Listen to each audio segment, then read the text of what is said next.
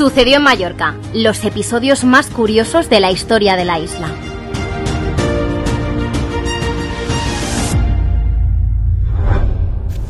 Bienvenidos a otro episodio del podcast en el que desvelamos momentos curiosos de la historia de Mallorca.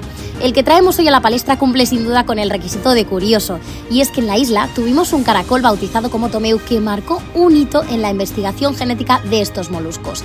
Tranquilos que no vamos a entrar en detalles científicos, sino en cómo este caracol mallorquín saltó a la fama y encontró a su pareja, Jeremy, con quien tuvo 100 hijos.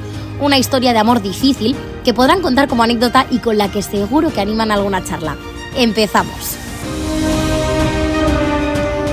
Nos contó la historia en directo la periodista de última hora Elena Ballestero en 2016.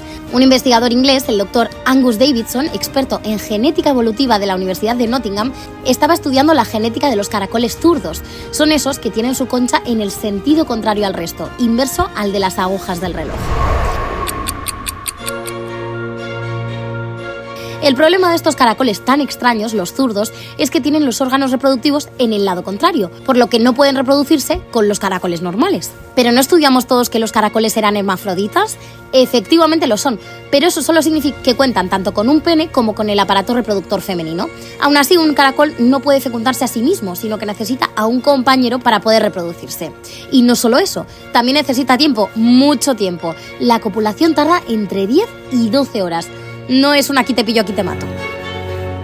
Para entender la odisea de Tomeu, primero hay que entender que en el momento de la copulación uno de los caracoles inserta su dardo en el aparato reproductor femenino del otro.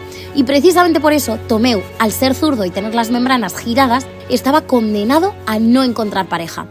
Hasta que el azar o el destino jugó en su favor.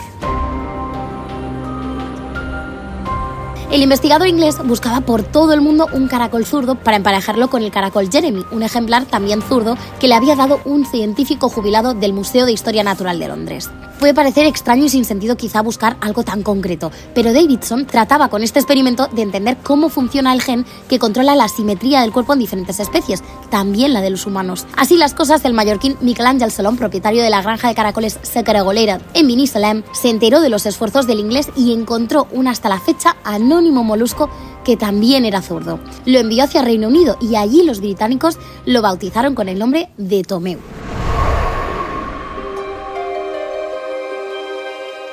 Lejos de Binisalem, ya en tierras británicas, Tomeu y Jeremy al fin se conocieron. Y la cosa funcionó. Extraños entre los suyos, ya que se calcula que solo uno de cada millón de caracoles son zurdos, se emparejaron y tuvieron la friolera de 100 hijos.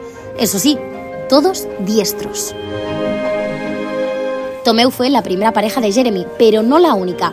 Poco después llegó a la universidad un segundo ejemplar, Lefty, con el que Tomeu también llegó a procrear, pero todos los hijos que tuvieron también fueron diestros. De hecho, el pequeño caracol mallorquín llegó a formar parte de una competición internacional para seleccionar a cinco animales raros del mundo candidatos a descifrar su genoma. Sin embargo, a pesar de que su candidatura recibió numerosos apoyos internacionales, acabó perdiendo frente a un tiburón gato.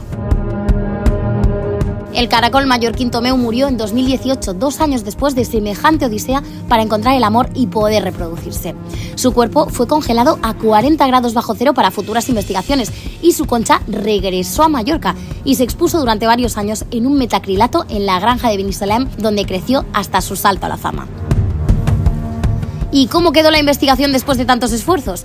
Pues siete años después parecen estar cerca de dar con la clave genética que explica cómo se definen los lados derecho e izquierdo de los cuerpos de los animales, incluido el de los humanos, después de estudiar la evolución de los 200 hijos diestros de Tomeu y del primer caracol zurdo nacido en un laboratorio.